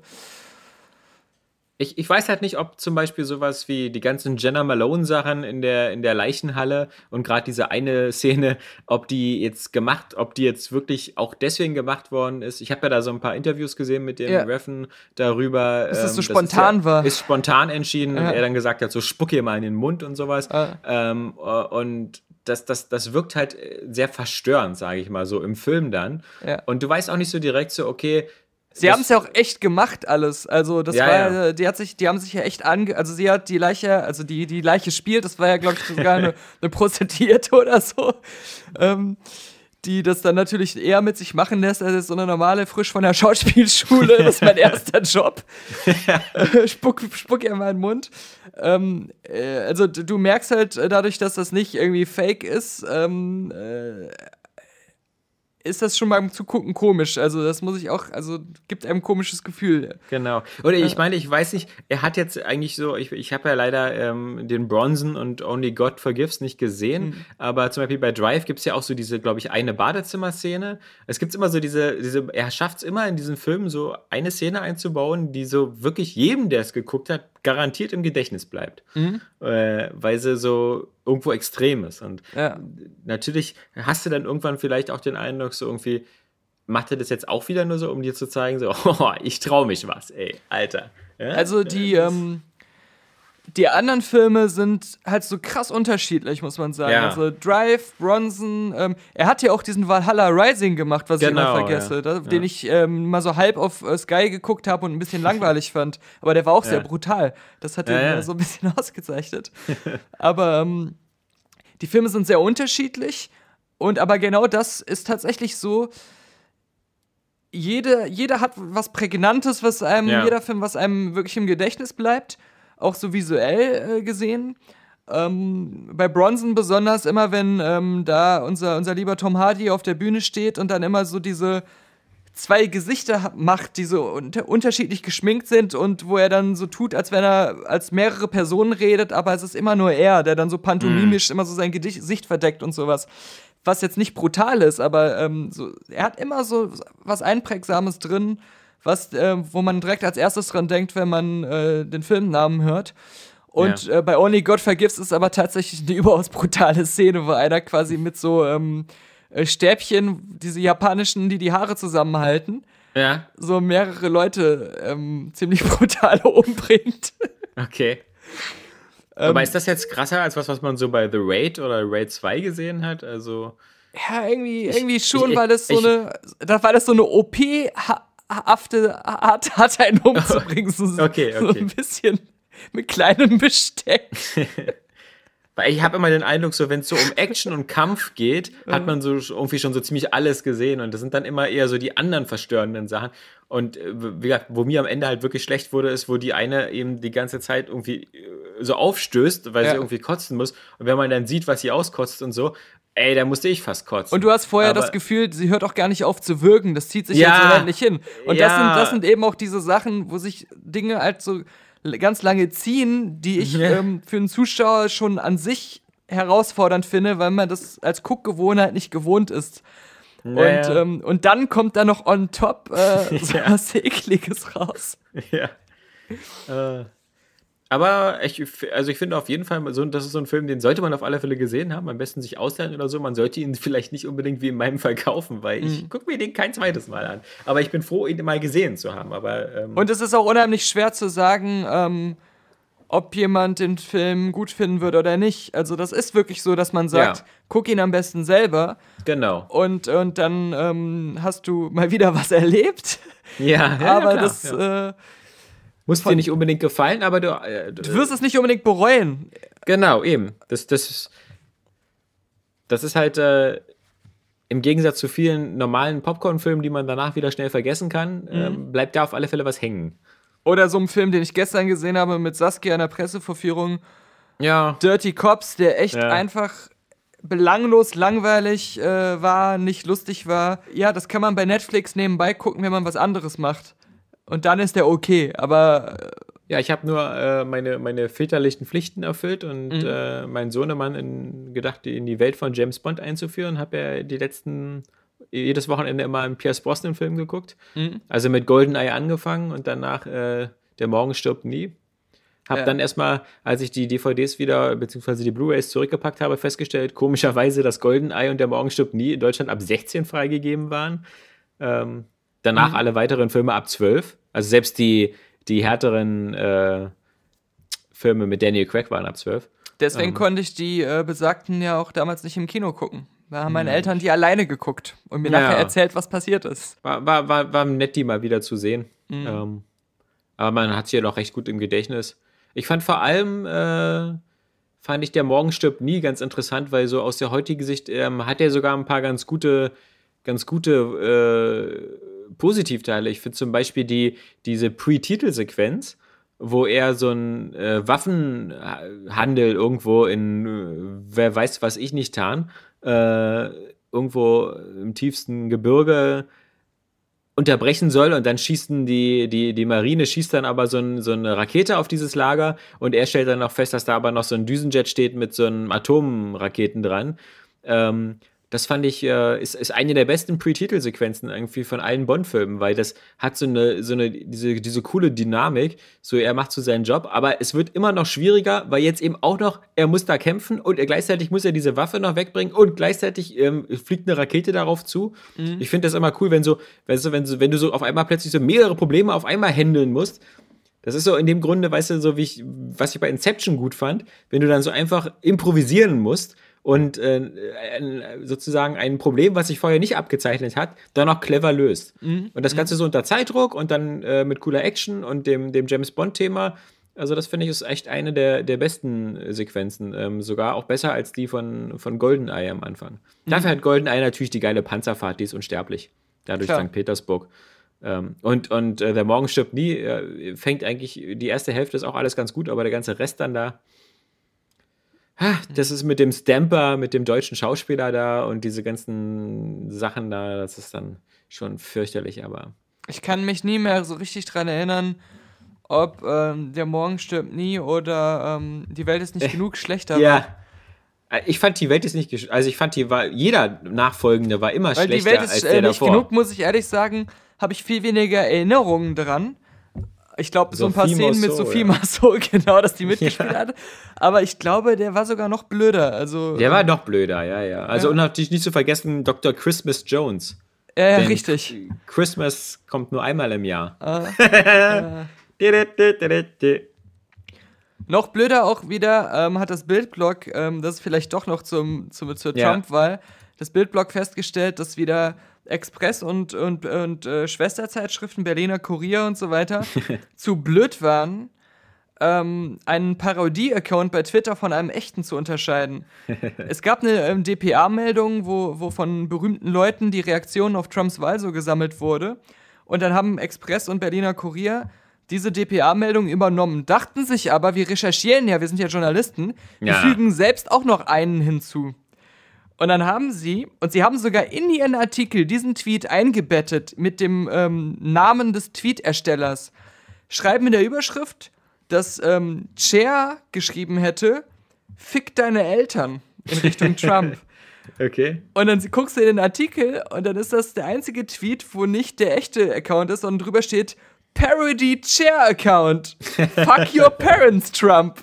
Das ist die, die journalistische, einzige journalistische Leistung bei der Kopie dieser DPA-Meldung komplett äh, daneben gegangen. Und äh, wenn du dir die Beschreibung des Accounts anguckst, dann steht da sogar, ich bin nicht Chair, ich bin nur ein Parodie-Account. Ist dann nicht mal so einfach wie auf sonst auf den Postillon hineinzufallen. Ja, ja, exakt, ja, exakt. Was ich auch interessant fand, du hast es ja vielleicht auch mitbekommen, es ist ja gerade dieses Verfahren gegen diesen äh, armen Zugleitführer, sonst was da, der da in seinem Häuschen gesessen hat und statt auf irgendwelche äh, Schaltungen zu gucken und Ampeln äh, irgendwie Nintendo mit seinem Handy gespielt, gespielt, hat. hat. Nee, nee, mit seinem Handy gespielt. Ja, ja, das ist die nächste das Gefahr. ist die Zukunft. Genau. Hat er mit seinem Handy gespielt und ich fand das so süß, weil so in vielen Sachen, so ob das so Tagesschau war oder jetzt bei Spiegel Online, wurde da immer so um den heißen Brei drum geredet. Und als ich heute bei Bild nachgeguckt habe, da hat natürlich Bild mir die Antworten gegeben auf die Fragen, die wirklich wichtig waren, mhm. nämlich welches Spiel hat der eigentlich gespielt? Äh, nämlich äh, das Spiel Dungeon Hunter 5 Ähm, ich glaube, das ist so ein Diablo-Klon hier von, äh, von Gameloft oder so. Mhm. Und nicht nur das Bild ähm, dir dann äh, schreiben kann, welches Spiel es ist, sondern ähm, die, die, die Hersteller von dem Spiel haben ja auch seinen gesamten äh, Spieltraffic äh, freigegeben. Und so gibt es dann so ein Minutenprotokoll, was er so auf Arbeit gemacht hat. So zum Beispiel ähm, 6.09 Uhr. P kauft aktiv ein, erhält Elemente und Währung. Mhm. 6.10 Uhr, der Zug startete. 6.17 Uhr, Michael P. rekrutiert einen Krieger. Mhm. 6.21 Uhr, P. verändert seine Freundesliste und erhält Währung. 6.26 Uhr, er bezahlt etwas mit der erhaltenen Währung. Seine Gilde heißt Golden Rings. 6.35 Uhr, Krieger rekrutiert, zeitlich begrenzte Mission bis 6.37 Uhr gespielt. 6.38 Uhr, Krieger rekrutiert. Hm. Und dann äh, musste er leider äh, sich kurz äh, diesen Zügen widmen äh, die, und dann war das eben äh, erfolglos. Man, man, man, man, soll mal nicht meinen, dass diese Art von Erfassung jetzt nur im, im Fall einer Katastrophe freigegeben wird und sich nur auf solche Spiele-Apps beschränkt. Ich denke, wenn man dann so alle Apps, Activity-Tracker, GPS-Tracker, alles, was wir im Alltag immer so laufen haben, was so unsere Statistiken und unsere Aktivitäten erfasst, kann man schön das ganze Leben nachzeichnen. Das kann man sich natürlich über so ein Beispiel umso besser vorstellen. Ich bin froh, dass, dass, dass ich nicht in dem Stellwerk saß, sonst wäre wieder 6.22 Uhr. Schaut YouPorn. Ja. 6.27 Uhr. Lockt sich in seinen Pornhub-Account ein. ja, genau. Hat folgende Videos als Favoriten genau. markiert und in Playlists unterteilt. Hat bei Pornhub Videos hochgeladen. Aber ich habe noch was Gutes und zwar ähm, vom businessinsider.de. Okay. Ähm, ich bin ja jemand, der, der irgendwie so ein, äh, der Meinung ist, dass sozusagen Fremdgehen und überhaupt äh, die, die, die, die, sexuelle Leistungsfähigkeit und äh, all das irgendwie stärker auf Männerseite ist als auf Frauen und dass mhm. Äh, Frauen, sagen wir mal, mehr Gehirn haben und äh, sich weniger von ihrem Schwanz steuern lassen. Mhm. Aber es gibt natürlich auch jede Menge untreue Frauen und diese komische Seite Business Insider hat gesagt, wir gehen der Sache mal auf den Grund und gucken, in welcher Berufsbranche sich die untreuesten Frauen rumtummeln. Ah, da das heißt weiß ich also, ja, was mein nächster Job sein könnte. Genau, Frauen, die in diesen Branchen arbeiten, gehen mit höherer Wahrscheinlichkeit fremd. In diesen oh ja. zehn Branchen tummeln sich die untreuen Fra untreuesten Frauen, ja? Für mich wäre ähm, interessanter, in welchen Branchen gehen Frauen besonders gerne mit ähm, eher kleineren Kindsmännern mit heller Stimme fremd. Das ist das, was ich wissen muss. Ich fand es natürlich seltsam, dass jetzt nicht so auf Platz 1 irgendwie Prostitution stand. Ja, Aber das, das gilt vermutlich nicht so als, als Branche oder so. Okay, aber fangen wir an. Also, das ist jetzt sortiert, so nach sozusagen Untreuefaktor. Also, was ich jetzt als erstes sage, ist so der untreueste äh, Bereich. Mhm. Vielleicht für dich eine Wahl. Mhm. Und zwar auf Platz 1 der Finanzbereich. Mhm. So stressig und strikt ihr Beruf auch sein mag, im Privatleben lassen es Brokerin, Bankerin und Analystinnen eher locker angehen. Bangerin, nicht zu, wie ich sie nenne. nicht zu unterschätzen ist dabei der häufige Kontakt zu Kunden. Die Gelegenheit, sich beim Geschäftsessen näher zu kommen, scheint durchaus verlockend zu sein. Ey, wir haben alle Wolf of Wall Street gesehen. Ja, eben. Das belegt ja, ja die These schon. Das ist ja. Äh, ich, ich, wen würdest du denn so auf Platz 2 oder so schätzen? Wer meinst du hat noch so? Was fällt dir so als Klischee noch so ein? Äh, Kindergärtnerin, Lehrerin. Aus Pornos ist das? das so ein Szenario, was man noch am ehesten kennt. Ja. Niemals. Außerdem liest man ständig beim Express, dass die mit ihren Schülerinnen Wieso? und Schülern schlafen. Also, ähm, da, da, da, da finde ich das nicht so abwegig, dass da vielleicht auch mal einer zu einem Elternteil greift in so einem Vertrauensgespräch. Okay, also wir haben unterschiedliche sozusagen, äh, wie heißt das Ganze immer, was einem so als erstes einfällt? Nicht Inspiration. Fantasien, so. Wunschgedanken, Wunschträume. Also auf Platz zwei, das hätte ich nämlich schon geraten, das sind nämlich die Flugbranche. Ah, okay. Also Stewardessen, ja, da, da, das ist aber jetzt ja. so ein Job, da gehe ich davon aus, dass die meisten gar nicht in einer festen Beziehung sind, weil sie eh ständig reisen. Also, und ich kenne ja. ja. auch Flugbegleiterinnen und äh, habe ja. da ja auch mal ja, Erlebnisse gehabt. Die haben ja auch immer recht komfortabel von der Fluggesellschaft, kriegen ja immer dann in Berlin ein Hotelzimmer spendiert, was auch jetzt nicht unbedingt so unluxuriös ist. Da kommt man ja, eben, und gerade, gerade wenn ich an, an deine Erlebnisse mit der oder deine Bekanntschaften aus dieser Branche denke, hätte ich gedacht, so, das wäre dir als erstes eingefallen, ja? Ja, stimmt, aber wie gesagt, die sind ja selten in festen Händen. Das weißt du doch nicht, das erzählen sie dir doch nicht. Stimmt eigentlich. weißt du, wo die ihre Heimatbasis haben? Ja. Ähm, Pilotinnen und Flugbegleiterinnen sind auf engstem Raum, Kilometer über der Erde, mit dem anderen Geschlecht zusammen. da kann es schon mal vorkommen, dass zwischen der Stewardess und dem Gast funkt. Ich glaube, es kommt einfach viel, viel öfter vor, dass es zwischen der Stewardess und dem Piloten äh, funkt. Ja, ja, würde ich auch von ja? ausgehen. Äh, auch die einsamen Aufenthalte am Flugziel verleiten Mitarbeiter in dieser Branche oft dazu, sich Gesellschaft zu suchen. Ha, aber da fällt mir gerade ein, dass ich von äh, mehreren ähm, Piloten zum Beispiel weiß, die mit ähm, auch lustig, Pilotinnen gibt es ja kaum, ne? Also, ja. Habe ich noch nie erlebt. Du Sexist. Ja. Ähm, ich doch, ich schon. Ja? Hab, gleich, okay. hab gleich doppelte Flugangst bekommen. beim Einparken. nee, nee beim Abheben. Die, die, ähm, äh, die Pil ich kenne, also nicht direkt, aber so halt auch über, über Stewardessen weiß ich, dass es viele Piloten gibt, äh, deren Frauen ähm, Stewardessen sind, die immer mit denen zusammenreisen. Ja, okay. Also von daher, ähm, hat, vielleicht hat das auch einen Grund. Aber ich glaube, der, der, der Fremdvögelfaktor, gerade bei Piloten, der ist schon nicht zu unterschätzen. Die machen also, dann glaube, während des Flugs, klemmen die immer so einen Besen unter das Steuer. Ja, Autopilot, mein Lieber, du brauchst, du, du brauchst da keinen Besen mehr. Ich weiß nicht, ich deine Vorstellung. Ich habe immer diese äh, Flugzeuge vor Augen, mit denen Harrison Ford so durch die Gegend fliegt. ja, ich glaube, deine, deine Vorstellung von Flugzeugen scheint so in den 30ern stehen geblieben zu sein. ja. also, so ein Besen und so ein Gummiband und dann legst du noch so einen Ziegelstein aufs Pedal. Ja, ja. Das ist noch aus Heute meiner Zeit bei der Luftwaffe. Da drückst du nur noch auf den Knopf. Platz 3 ist natürlich der Gesundheitsbereich. mm. Und das sind so, glaube ich, die Wunsch-Porno-Fantasien hier. Ärztinnen und Krankenschwestern sind meist recht empathisch und helfen dem Patienten so gut es geht. Das habe ich ja nur oft genug in Pornos gesehen. Ja, ja stimmt. Bei, das, den, das bei den typischen Sperm Spermienproben und sowas. Genau, genau. Ja. Wie uns ja. zahlreiche Arztserien aufgezeigt haben, liegt dem Person medizinischen Personal nicht immer nur das gesundheitliche Wohl am Herzen, sondern oft geht es hinter den Kulissen nicht nur bei den medizinischen Belangen zur Sache. Ich glaube, da, da hat jemand zu viel Grace Anatomie gesehen. Analotomie geguckt, ja genau. An Ana Analtomie geguckt. Für dich ist übrigens noch interessant, dass in dieser Liste auf Platz 6 ist äh, die Künstlerbranche, ja. Musikerinnen, Models, Schauspielerinnen und Fotografinnen sind ebenfalls keine Kinder von Traurigkeit. Na. Und suchen sich schon mal ein Abenteuer, das sich nicht auf den Partner beschränkt. Ja? Ich weiß nicht, ob, ist das eine Umfrage? Was war das? Ach Quatsch, das ist irgendeine Scheiß ausgedacht. Hat sich einer ausgedacht, ja, natürlich. Ja. Also, seit wann sind denn diese Listen, die ungefähr die Hälfte des Internets ausmachen, irgendwie äh. begründet auf irgendwelchen Fakten? Ja, nee, nie. ja, eben. Es gibt ja auch so eine Begriffe wie in dieser Liste auf Platz 7, wie zum Beispiel die Nachtlebenbranche. ja. Ist ja, ist ja ein bekannter Begriff. Das ist sowas, was ich wieder empfehlen würde, so für, für so einen neuen Live-Gewinnspiele oder fürs Glücksrad. Die Nachtlebenbranche. Hast du eigentlich mit, mitbekommen, dass äh, äh, Nadel jetzt äh, wieder im Fernsehen zurück ist? Nee, aber meinst du jetzt wirkliches Fernsehen oder meinst du sowas wie neuen Live? Nee, ich meine Promi-Spezial bei Raus aus den Schulden. Mit Peter ah. Zwegert. Äh, Nadel in Not. Kann Peter Zwegert helfen? Das ist ja geil. Ich wusste gar nicht, dass, dass, dass Peter Zwegert wieder am Start ist. Ja, ich dachte, er hätte Schulden. Ja, wahrscheinlich deswegen. deswegen muss er wieder.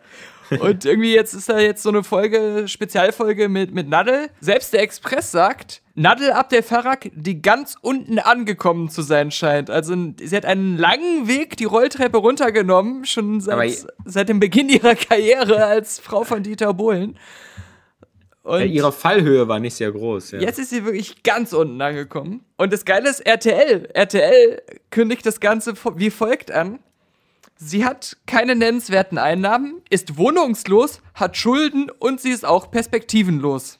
Ja. Es ist ja auch eine sehr schmeichelhafte Art, wie RTL seinen Showteilnehmer da in der Öffentlichkeit erstmal schön denunziert, um die Sendung interessant zu machen. Ja, die hatte doch mal so eine Gesangskarriere gestartet. Alle Karrieren hatte die schon gestartet, ja. also ja. muss man ja ohne Schadenfreude sagen. Das ist ja einfach die Tatsache, wie es, wie es war. Ich habe ja meinen Mac Pro wieder, wollte ich noch sagen. Ja, ich habe eine PlayStation Pro. Und eigentlich, eigentlich äh, ist das jetzt, liegt das jetzt schon zwei Wochen zurück, aber mit meiner Odyssee der Telefonate war es ja noch nicht vorbei. Denn als der schon bei Gravis dann irgendwie war und dann Gravis hat ihn doch selber repariert, in, nur in einem anderen Gravis-Lager, irgendwo in, in, dieser Hauptzentrale hier in Berlin, am, in der Nähe vom Zoo da. Ähm. Das war ja das Ende deiner bisherigen Geschichte, genau. dass der bei Gravis irgendwie zu einer anderen Gravis-Firma geschickt Dann wird. ruft mich der Gravis-Techniker an und sagt, ja ich kann jetzt mit der Reparatur nicht fortfahren, weil dieser Computer doch nicht unter das äh, Reparaturprogramm fällt und da müssten Sie was bezahlen. Ah, es sei endlich. denn, Sie rufen jetzt selber bei Apple an und äh, handeln das mit denen aus. Ich kann das nicht machen. Ja, da kannst du ja wieder bei deiner Freundin anrufen. Ja, das habe ich ihm auch gesagt, dass Apple das auch eigentlich schon mir bestätigt hatte und dass mhm. ich das weiß von anderen Leuten, die exakt diesen Computer haben, die das repariert bekommen haben. Ja. Das ist schon ich nicht bezahlen muss und er die sich aber nicht davon abbringen. Nee. Dann hat er ja, gesagt. Einer muss es ja bezahlen. Er hat behauptet, er gäbe mir jetzt eine ähm, Nummer, die, mit der ich direkt durchgestellt werde zu jemandem, mit dem ich das besprechen könnte und nicht irgendwie jetzt noch mit irgendwelchen Handlangern reden muss. Das hat sich rausgestellt als die ganz normale Apple Care Support Hotline, wo ich dann erstmal wieder. Du bist doch gar nicht mehr beim Apple Care, oder? Genau, und ich habe dann einen Roboter am Telefon, der sagt, Bitte Erstmal, geben Sie Ihre Apple Care Nummer nein, ein. Das Gruselige ist, ich rufe an und da meldet sich jemand: Hallo Daniel. ja, wirklich. Hallo Daniel. Dies ist die Apple Care Support Hotline. Leider kann ich nicht feststellen, dass du hier ein Apple Care Abo hast. Du kannst aber jetzt für irgendwie ähm, 30 Euro, Euro, dir ein Ticket buchen und dann kannst du das, äh, wirst du durchgestellt. Willst du das jetzt machen? Soll ich dir das noch mehr erklären? Oder willst du einfach auflegen?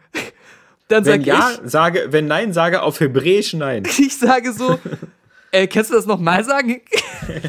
Eher ungläubig. Dann kommt nochmal so, ja, du kannst dir jetzt hier für 30 Euro ein Ticket kaufen, oder? Und dann habe ich einfach nicht aufgelegt und habe hab noch irgendwie sowas gesagt wie, seriously? Und auf einmal wurde ich durchgestellt. Ja. Das ja. war das Passwort. Ja. Und ähm, dann kam jemand dran und dann ähm, äh, sage ich so, ja, hier, hab die ganze Geschichte nochmal erzählt und dass das eigentlich auch schon bestätigt wurde, dass, dass mir bezahlt wird.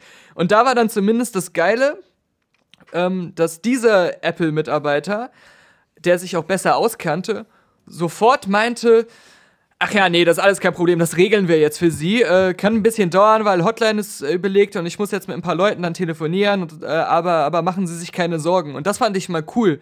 Das ist nicht dieses ja. übliche Rumdiskutieren und äh, äh, sich rechtfertigen oder so, sondern ohne jegliche Nachfrage. Klar, bei so einem teuren Computer erwarte ich das irgendwie, auch ohne Apple Care Support, wenn er nach ein paar Jahren äh, die Grafikkarte kaputt ist. Aber. Ähm, äh, trotzdem ist es natürlich nicht, nicht unbedingt üblich, dass das dann ähm, so äh, auch bei, also gerade bei Apple hört man da viele Horrorgeschichten. Ähm, das war ja. jetzt mal positiv. Und dann hat er mich ähm, durchgestellt zu dem Super Senior Chef von Apple Care Support, der mir praktischerweise dann seine ähm, direkte E-Mail-Adresse bis in alle Zeit gegeben hat, ähm, unbedachterweise. Die kannst du ja einfach jetzt dann auch in den in Podcast dem, Genau, in die Links bei die letzte Website. Viele, die Apple-Probleme haben, ja. wünschen sich bestimmt gerne einen direkten Ansprechpartner. genau. Nee, und da, da ging es dann darum, er brauchte dann, aber das ist dann wieder so, wo ich mir denke, diese ganze Pipeline ist so kompliziert für den, für den Kunden auch, aber auch für die Leute. Er brauchte jetzt von Gravis nochmal eine schriftliche Bestätigung, dass diagnostiziert wurde, dass die Grafikkarte kaputt ist.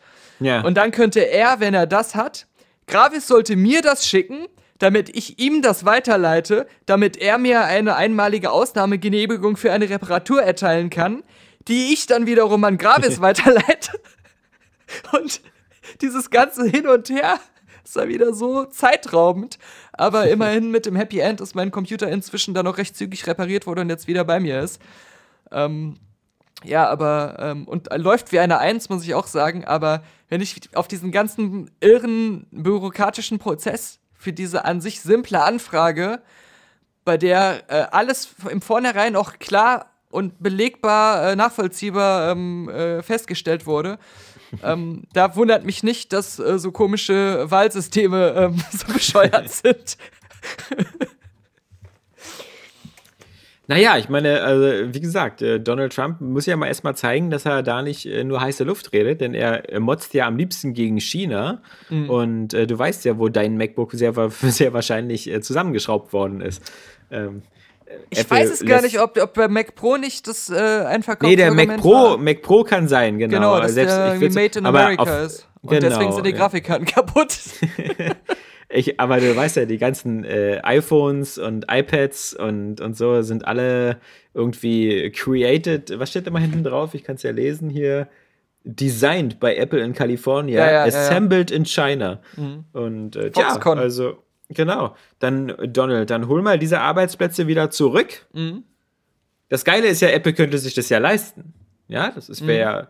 Wär bei den Gewinnmargen, die die bei den Produkten haben, könnten sie, glaube ich, das Ding auch äh, in Amerika herstellen lassen. Aber es war ja Aber trotzdem. dann bleibt halt für die, für, die, für, die, für die Firma nicht genug Kohle übrig. Naja, Apple argumentiert ja so, wie Donald Trump auch äh, argumentiert, was seine Steuergebaren angeht. Ja, ja. Wenn die Möglichkeit mir gegeben wird, dann mache ich es auch, um für mich das Beste ja. rauszuschlagen, für mich persönlich. Ja. Und ähm, er hat ja da eigentlich immer die Mentalität äh, an den Tag gelegt, die man bei solchen Firmen wie Apple dann zu Recht so stark kritisiert. Ähm, aber das war dann wieder sein äh, Pro-Argument, wo er mit der Werde auf seine Seite gezogen hat, dass er gesagt hat, indem ich dann aber ähm, das erschwere oder ähm, äh, an den Steuern was ändere oder was weiß ich, ähm, zwinge ich diese Unternehmen dazu, äh, zurückzukommen oder nehme ihnen die Argumente, ja. woanders hinzugehen. Ähm, Na, da bin ich ja mal gespannt. Und da kann man gespannt sein, äh, ja genau, wie sich das in Denn der Realität umsetzen lässt. Denn unsere Autoindustrie, wenn jetzt nicht gerade Volkswagen endgültig irgendwann mal pleite geht, weil sie irgendwie nur noch irgendwelche Abgasskandale haben, ja. für jede ihrer Marken. Aber zum Beispiel, was ich ja auch äh, in der Diskussion vor kurzem gelernt habe, ist, dass zum Beispiel gegen Import und Strafzölle die deutsche Autoindustrie keine große Angst haben muss, weil mhm. fast alle großen Automarken ihre, äh, also ähm, BMW, Mercedes und so, stellen ihre Autos für den amerikanischen Markt auch fast alle in Amerika her. Und äh, was, was ja auch was ist, ähm, da äh, sagen auch im Nachhinein halt viele, dass das irgendwie ein Fehler war, natürlich, ähm, sind immer diese ähm, Joint Ventures dass ja. ähm, irgendwelche Firmen dann Kooperationen mit anderen Firmen in China eingehen, dass da irgendwie ein Technologieaustausch äh, stattfindet. Ja. Ähm, Aber dann, sonst lässt China das nicht zu. Wo dann kurzfristig ja. beide Seiten von Pro, ähm, profitieren, aber dann diese Partnerschaft irgendwann vorbei ist und auf einmal China exakt die Autos einfach mit dem ganzen Wissen selber herstellt und dann gar genau. nicht mehr genau. die westlichen Unternehmen braucht, die genau. überhaupt da noch beteiligt sind an der Sache. Aber vorher kommst du halt, darfst du halt keine Zulassung in China. Also ja, ja, genau, genau. Donald Trump ist ja angeblich auch ein großer Feind von den Freihandelsabkommen wie TTIP. Mhm. Da rennt er ja bei uns allen, glaube ich, offene Türen ein. Da hat ja in Europa auch keiner mehr Bock drauf. Ich hatte auch noch mal im, äh, irgendwo gelesen, warum überhaupt äh, immer am Dienstag gewählt wird in Amerika. Da, da ja, weil irgendwie die Bauern, die ja, Bauern ja, genau. irgendwie da aufs Feld raus mussten. So eine ganz lange Erklärungskette. Ja. Der eine Tag geht nicht, weil er gebetet wird, der andere Tag Am Sonntag mussten sie in die Kirche, genau, Montag müssen sie irgendwie das Feld bestellen und dann haben sie irgendwie Dienstag Zeit oder so. Der andere Tag war irgendwann im, im 18. Jahrhundert mal der, wo die Straßen besonders voll waren und sowas. das ist echt. Unsere Patreon-Bilanz auch wieder gestiegen und oh ein User hat endlich erklärt, wie die krummen Beträge zustande kommen. Ja, endlich. Und zwar wie folgt. Ich habe mir jetzt leider den Namen nicht notiert. Wie immer. Wie immer. Irgendein ich hab, User. Ich habe mir nur das Zitat notiert. Ich glaube, der hat mir das bei Facebook geschrieben. Er hat nämlich seinen Pledge auf 4 Dollar oder ja doch 4 Dollar 24 erhöht. Und ähm, sagte, das ist doch selbsterklärend. Da kann man sich einen schönen Abend machen. Das reicht genau für vier Bier, je 8 Cent Pfand und ein Snickers. Hast du nie äh, gelebt oder was? Ähm, was sind denn das für Biere? Stimmt. Also, also, das tschechische Bier, was ich trinke, das Slatopramen, ja. ist weitaus günstiger pro Flasche. Pro 2 Liter Plastikflasche ohne Pfand. Das habe ich einmal bei dir rumstehen gesehen. Da hast du gesagt, dass du das mit dem Kaffeemann getrunken hast und dass es voll eklig war. Nein, das trinke ich mit dem Kaffeemann immer und man gewöhnt sich an den Geschmack. Ach ja, genau. Okay, entschuldige, das hast du gesagt. Man gewöhnt sich an den Geschmack. Und wie man sich vermutlich auch an irgendwie Atombomben gewöhnt. Der Kaffeemann ja? kommt immer mit so einer Ditsche-Tüte vorbei und hat eine volle, volle Kanne Slatopramen im Gepäck. Hm. Ja, aber es gibt ja auch Leute, die spenden gerade Beträge, ähm, wie, wie Steffen Lamm, der von 2 Dollar auf 3 Dollar erhöht hat. Mhm. Viele haben, nachdem wir äh, eine Stunde lang rumgeweint haben, wie böse das Internet doch ist, ähm, ihren Pledge erhöht, reflexartig, direkt unmittelbar nach Ausstrahlung des Podcasts. Robert Valenta, unser italienischer Monsieur, ja, er hat schon Berlusconi überlebt und hat Nee, den Berlusconi lebt noch. Ja, stimmt, aber ist Also er immer noch noch Präsident? Nee. Ist Kan- Kandidiert bestimmt wieder. ja, aber auch wieder ein geiles Beispiel für, für jemanden äh, in dem Land ist es natürlich wieder möglich gewesen, sich komplette Immunität auch vor dem Gesetz äh, selbst zuzuschreiben ähm, und äh, allen möglichen illegalen Scheiß da zu machen, der total bekannt ist, aber wo man da nicht richtig für belangt wird. Ähm, und äh, trotzdem leben wir alle noch. Also sowas. Äh, gibt Naja, einem- was, was, was, soll, was, soll, was, soll, was soll denn von Italien für eine Gefahr ausgeben, dass sie uns mit Spaghetti bombardieren? Ich meine, Italien. äh, Ja, so. das stimmt. Aber ähm, ja, Robert Valenta, äh, danke dafür. Der Thomas, einfach nur Thomas, einfach nur ein Ja. ganz normaler Thomas, ähm, hat 3,11 Dollar plätscht. Unser ganz normaler Thomas ohne Nachnamen. Ja, 311. Wird Ja, aber gefolgt von einem Skywalker. Mar Marco mit langem Nachnamen. Ein Nicht Adliger. gefolgt von Skywalker. Der adlige holländische Spender Marco van de Mutter. Van de Mutter. Der hat äh, 5 Dollar direkt geplätscht. Vielleicht ist der mit der coolen Wanderfahrt verwandt. Silvi, Silvi? die heißt aber jetzt wieder Silvi. Silvi Mais. Die hat sich ja wieder Achso. Rückbenannt. Ach, stimmt. und Die hat, ja, getrennt. die hat ja, genau, die hat ja von ihrem Fußballermann da übernommen. Genau, aber, Aber die hat aber, immer schön saubere Zahnzwischenräume. aber nicht Silvi. vergessen, ja stimmt. Linda, Linda van de Mol, ähm, Kaspar Ja. van Dien, also Stimmt. Die- ja. Leute, die Fahnen heißen, sind meistens uns sympathisch, bis jemand uns irgendwelche Kinderschänder und, Ja. und Massenmörder präsentiert, die auch Fahnen im Nachnamen haben. Dann mussten wir das wieder zurückziehen, diese Behauptung. Adolf van Hitler. Ja. Und die haben uns aber auch kein Patreon gespendet. Deswegen. Nee, eben. Marco van der Mötter. Endymion hat 3,13 Dollar geplätscht. Ein Pokémon, wie es aussieht, hat sich jetzt auch beteiligt. Endymion. Den musst du irgendwo eingefangen haben auf einer Ja. deiner nächtlichen Ausflügen. Du weißt ja, unser Pa- äh, Patreon-Motto ist ja gotta catch 'em all. Ja. Der Raptor, mir war so, als wenn er schon mal gespendet hätte. Ist vielleicht auch so ein Scherzkeks, der jede Woche äh, Ja, spendet, seinen Namen vorlesen lässt, seinen Pledge wieder zurückzieht, noch nie was bezahlt hat. Ja, das funktioniert ja, stimmt. Ja klar, es wird erst am Monatsende dann Ja, berechnet. ja, ja, ja. Ist mal wieder mit einem Dollar 76 äh, in der Runde. Raptor kennt man ja auch äh, als Schauspieler, der hat ja bei Jurassic Park mitgespielt. Also äh, Und drei von ihm. Also waren auch seine beiden Brüder. Jochen Schäfer, seinen Pledge von einem Dollar auf 1,50 Dollar erhöht. Ja, die Frau von Jochen freut sich bestimmt schon wieder am Wochenende auf ihr Schäferstündchen. Ja, vielleicht äh, kriegen sie. Oder der Mann, man kennt die Leute nicht, ne? Also, Ja. man Ja. darf ja jetzt nicht immer davon ausgehen, wir sind ja offen, wir sind ja tolerant, aber ähm, der Partner von Jochen, vielleicht sind das jetzt genau die 50 Cent, die für ein Kondom fehlen und dann ist da bald Nachwuchs im Haus. Äh, Ja, oder noch mehr Nachwuchs, als sie ohnehin schon haben, man weiß nicht. eben. Man weiß, man weiß ja eigentlich gar nichts. Vielleicht ist er Ja. auch alleinstehender Single. Vielleicht ist er auch Pilot. Ja, und äh, Arne unterstrich S, Arne S, hat einen Dollar geplätscht. Sagen wir mal, ist ein Anfang.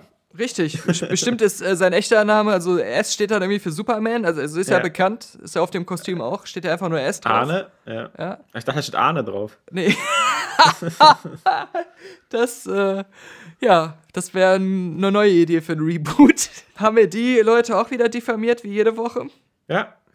Sie sind auch nicht so tief gesunken wie Nadel, also die ist ja laut Express ganz am Boden angekommen. inzwischen. Ja, gut, dass wir den Schock überwunden haben, was so in der Welt passiert und die, den Optimismus nicht verloren haben. Ich halte das wie Obama und sage, äh, die Sonne geht ja auch wieder morgens auf. Alles ist gut. ist immer, immer, immer, das macht Hoffnung. Genau.